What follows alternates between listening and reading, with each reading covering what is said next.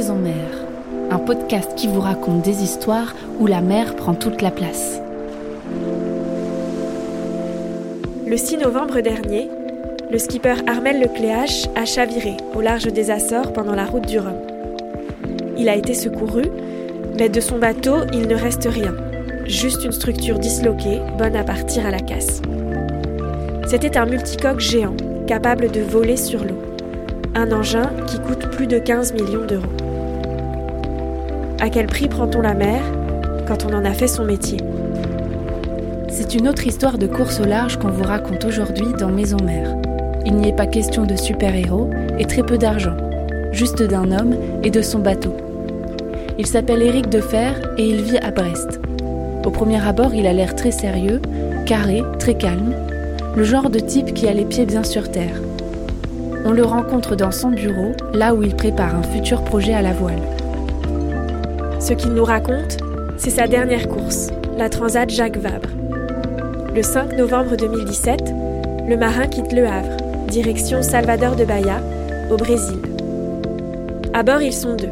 Éric Defer navigue avec son coéquipier, Christopher Pratt. Mais le personnage principal de cette histoire, ce n'est ni l'un ni l'autre. C'était un bateau de 15 mètres euh, de long, hein, 50 pieds par 14 euh, mètres de large.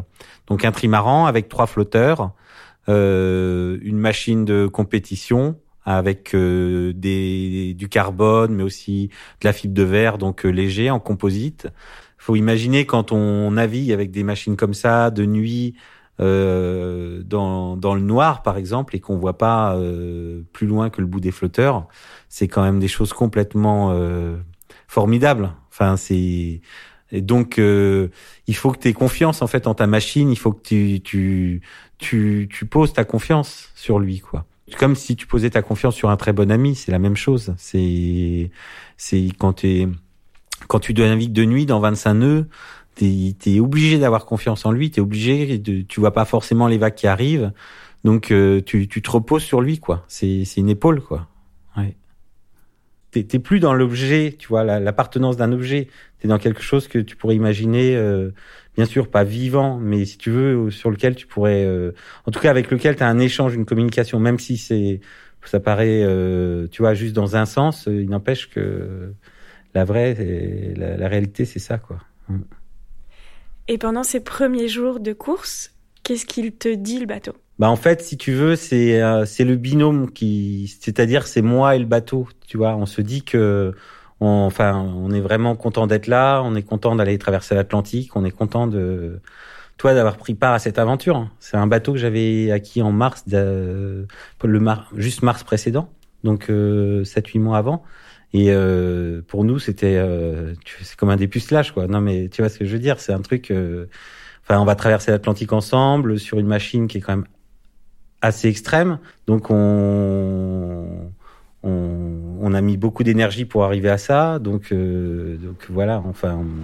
En fait, si tu veux, il y a une notion de plénitude, quoi. Il y a eu quelque chose où on s'est dit, euh, à un moment, on était vraiment, euh, on était bien là.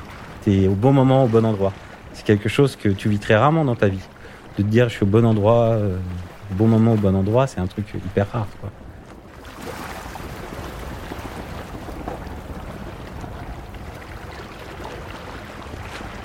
Trois jours après le départ. On est, euh... moi je prends le car à, enfin je quitte mon car vers 19 euh, euh, donc mon co-skipper monte sur le pont et puis on est sous, donc on est toilé pour la force du vent et en fait, en fait le vent, le vent forcit. Donc moi je, suis à l'intérieur de la coque, je dors en fait et vers 22h30 euh, je, m'éveille et le vent a forci a bien forci.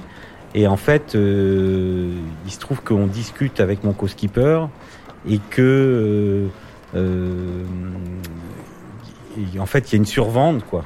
Et le bateau, eh bien, il chavire de nuit, quoi. Donc, il, fait un, tu vois, le cul par-dessus tête, quoi. Par l'avant, quoi.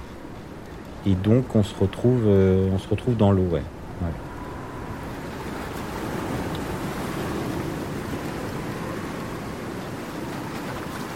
Donc lui, il se retrouve euh, pris sous les trampolines. Faut imaginer que en fait, tu es dans l'eau avec euh, un, tu mets un, es dans une piscine, tu mets un, quelque chose sur l'eau qui t'empêche en fait de remonter quoi.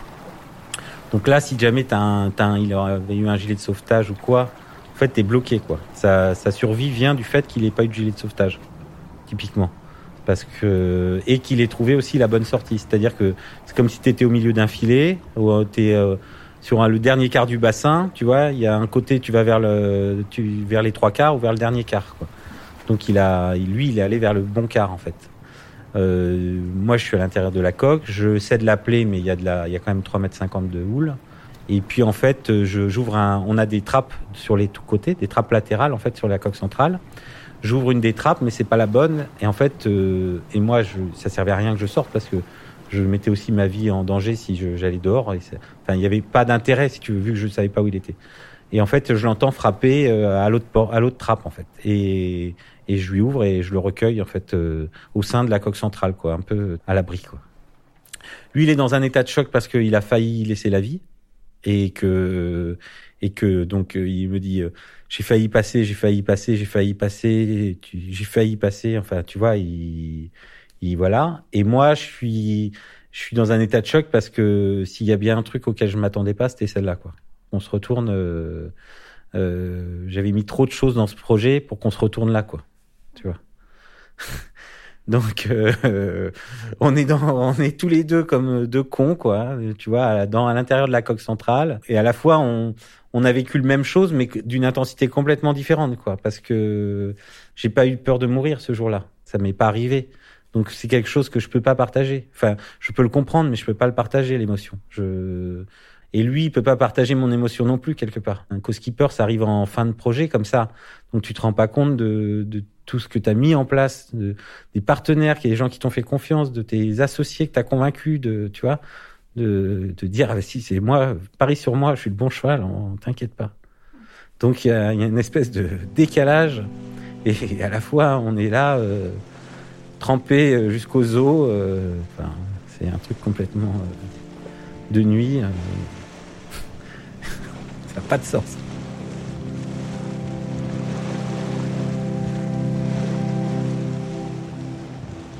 Donc on est dans l'eau, mais il n'y a pas de raison d'avoir peur. Tu sais qu'aujourd'hui, tous les moyens seront mis en place pour venir te chercher. Après, il faut juste maintenir ce qu'on nous a appris et ce pour quoi on nous a formés, c'est-à-dire suivre euh, dans l'ordre les procédures de d'appel de, de, de, survie, de sauvetage, euh, typiquement appeler la direction de course. Euh, donc premier coup de téléphone avec le téléphone satellite, appelle la direction de course.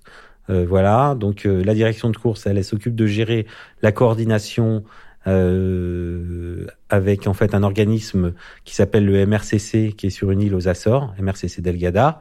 Eux, ils vont commencer à coordonner notre opération de rescue. Euh, donc ça veut dire détourner un cargo pour venir sur zone nous protéger, enfin nous protéger, ouais, venir nous protéger des autres bateaux qui nous verraient pas.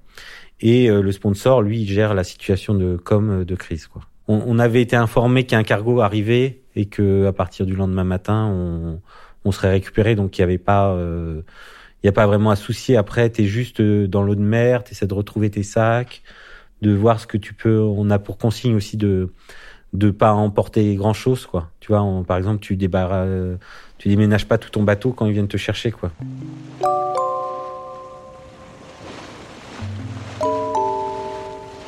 Je me souviens d'images où tu vois des, des trucs cons mais que tu as mis du temps à préparer, qui sont là, là, à baigner dans l'eau de mer.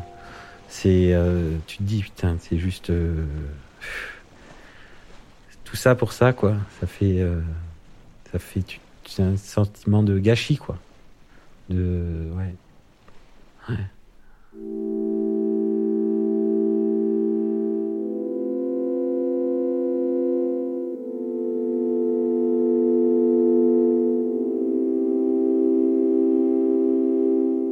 Est-ce que tu avais déjà vécu des situations euh, comme ça, des fortunes de mer? Euh, Oui, oui. j'en ai déjà vécu une. Donc là, j'avais 18 ans et je suis resté euh, une semaine à l'envers sur le bateau. Parce qu'il n'y avait pas de balises, ainsi de suite, et que les gens pour qui. Donc c'était un trimaran encore, forcément, euh, en Méditerranée, et on s'est retourné au Cap Creux au mois de décembre. et on est arrivé à la dérive jusqu'au Baléares. Le skipper, qui était un copain, mais plus âgé que moi, si tu veux, il était brûlé par le sel, quoi, parce qu'on n'avait pas les vêtements qu'on a aujourd'hui. Donc la nuit, si tu veux, on se, il se déshabillait, mais il faut imaginer, on, on s'était installé des petits trucs vraiment au, plafond du bateau pour être à l'extérieur de l'eau parce que tu tiens pas une semaine dans l'eau. On n'est pas des poissons non plus. Et donc on avait en gros trois planches quoi, une planche chacun pour les fesses et une planche commune euh, euh, épaule tête quoi. Et donc il pleut. En fait, il, avait la douleur de, du sel en fait. Il était irrité partout quoi. Là ils nous ont hospitalisés et tout quand on est arrivé et tout. Les gens ils pensaient qu'on allait continuer, on faisait route sur Gibraltar et euh, et personne s'est jamais inquiété en fait. C'est quand on est arrivé au Baléares qu'on a appelé en fait euh, nos contactataires. On leur a dit mais en fait ça fait une semaine qu'on qu'on est là et on ouais.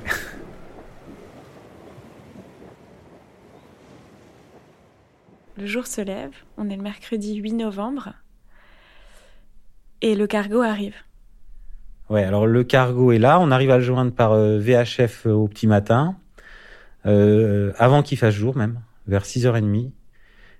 Et lui, en fait, il a tourné toute la nuit, mais ça, on le savait pas, pour nous protéger avec ses feux, quoi.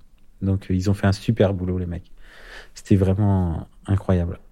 Et donc, ils arrivent, ils mettent une petite embarcation à l'eau avec un moteur de 6 ou 9 chevaux. Enfin, c'est complètement euh, insensé, quoi, si tu veux. Euh, et ils sont trois à bord. Il y a deux Philippins et un Russe, euh, dont c'est l'anniversaire en fait ce jour-là.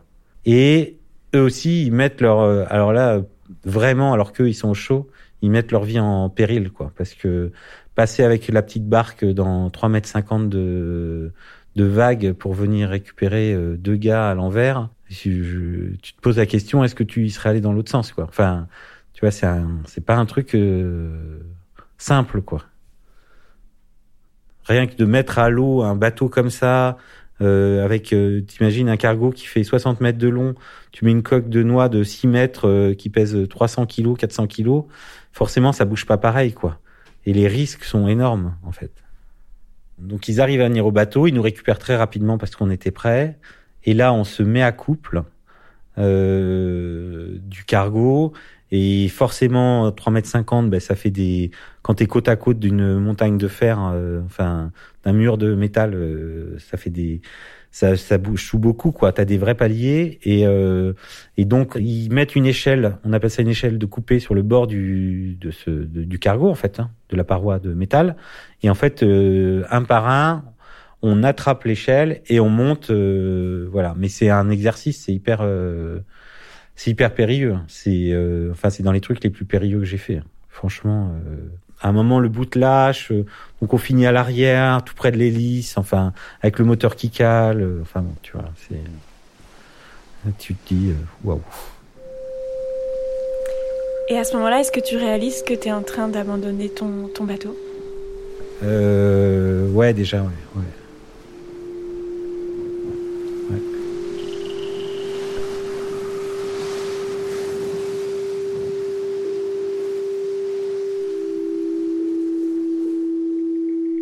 On est accueilli par le MRCC Delgada là. Donc l'organisme qui a, si tu veux, coordonné euh, l'ensemble de l'opération de survie et euh, ça se passe bien. Enfin, tu vois, on est on est bien accueilli quoi. Les Açores, c'est c'est super beau. Euh, donc on puis bon, on est on est au chaud, on est au sec. Tout le monde est rassuré. Tu vois, c'est c'est très bon dans le dans l'ensemble en fait parce que parce que aussi tout le monde se dit bah voilà c'est un il y a au moins une étape de franchie quoi. Ouais. Et moi, mon état d'esprit à ce moment-là, c'est le bateau, si tu veux. C'est euh, un des trucs qui m'a vachement tourné dans la tête ensuite, c'est est-ce que j'aurais pas mieux fait de rester à bord, euh, attendre que les secours, euh, qu'un vrai remorqueur arrive, et puis que, tu vois, de pas quitter le bateau, quoi. Ouais. Donc, si tu veux, as cette satisfaction d'être là, et tu as une espèce de frénésie aussi parce que tu crois encore que tu vas le retrouver.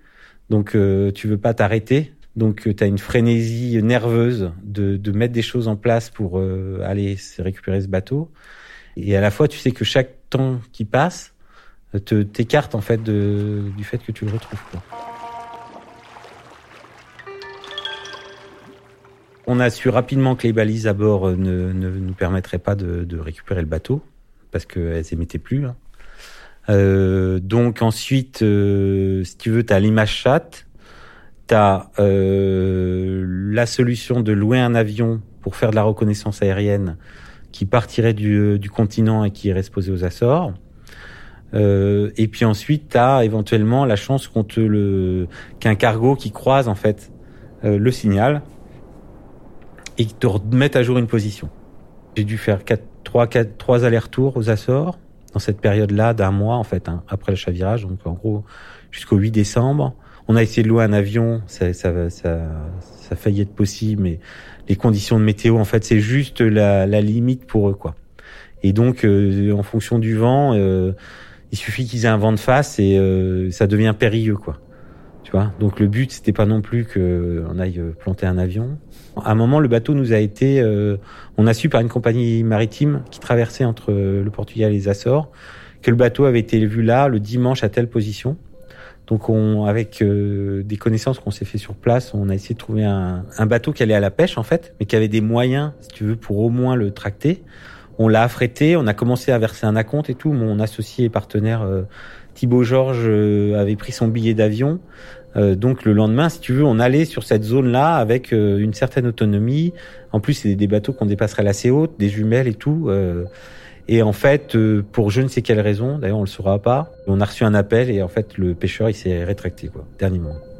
Et là c'était la, la, dernière option si tu veux. Euh, après j'allais rentrer, de toute manière on n'avait plus de moyens euh, financiers pour lancer des choses. la météo, il y avait une semaine de météo pourrie à suivre, donc voilà.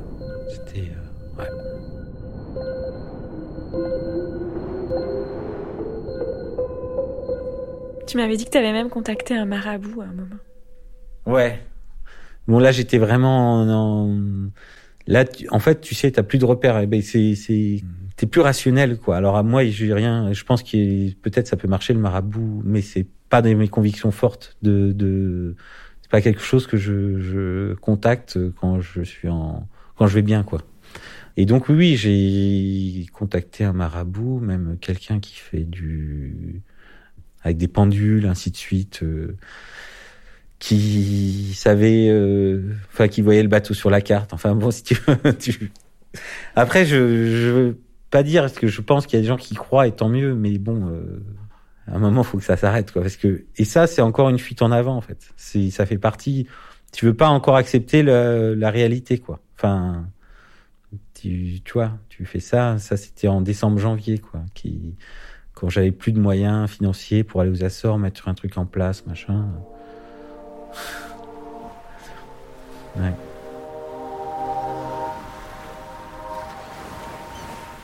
Quand je suis rentré chez moi, après, euh, tu vois, autour du ouais, début décembre, euh, à un moment, il faut que tu, faut que tu te sois euh, toi et puis, et puis la réalité, quoi. Et puis, il faut que tu te la mettes en face et que tu, tu c'est pas quelque chose que tu acceptes comme ça quoi que tu t'avales comme un avec quelque chose avec lequel tu dois composer pendant des mois de de, de trouver un accord quoi de, de t'accorder cette que déjà que tu que tu vives pas avec le truc toute ta vie non plus sinon tu tu vis avec ça tu deviens fou c'est tes rêves qui s'envolent c'est euh, c'est principalement ça c'est tes rêves qui s'envolent et nous marins enfin on vit avec nos rêves, quoi. Enfin, nos, le métier de nos rêves. Donc forcément, quand tu perds tes rêves, euh, tu, tu perds, tu laisses une partie de toi. Tu vois, tu laisses une partie de ton âme, de ton cœur, euh, qui part à la dérive comme ça, avec le, avec l'objet en lui-même. C'est pour ça que je retourne aux Açores là, euh, à Noël. Peut-être ça va fermer le, la boucle, quoi. Parce que je pense j'en ai besoin. J'ai pas, j'ai bien rebondi, mais il reste encore une partie de moi qui est, qui est restée euh, accrochée à ça, quoi. Ouais. Il est où ce bateau maintenant?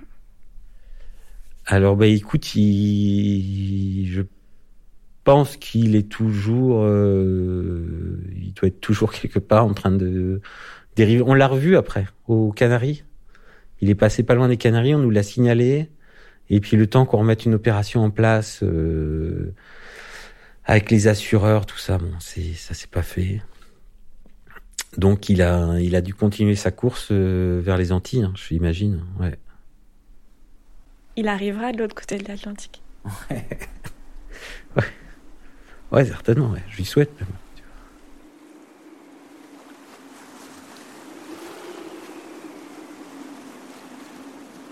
J'ai le besoin que mes prochains projets euh, fonctionnent. Quoi. Il faut pas qu'on se retourne ou après bon on tape un container ou je sais pas un truc pas de chance ça peut arriver mais euh, mais il faut qu'on il faut qu'on finisse les histoires quoi. Je, là, cette histoire là de de la Jacques c'est pas terminé quoi. Tu vois c'est comme si euh, le livre était toujours ouvert quoi. Tu t'as pas fermé ton bouquin quoi. Tu sais que tu as toujours ça et tu te dis mais quand je vais la fermer cette histoire? Je peux pas avoir 15 livres ouverts en même temps, c'est pas possible.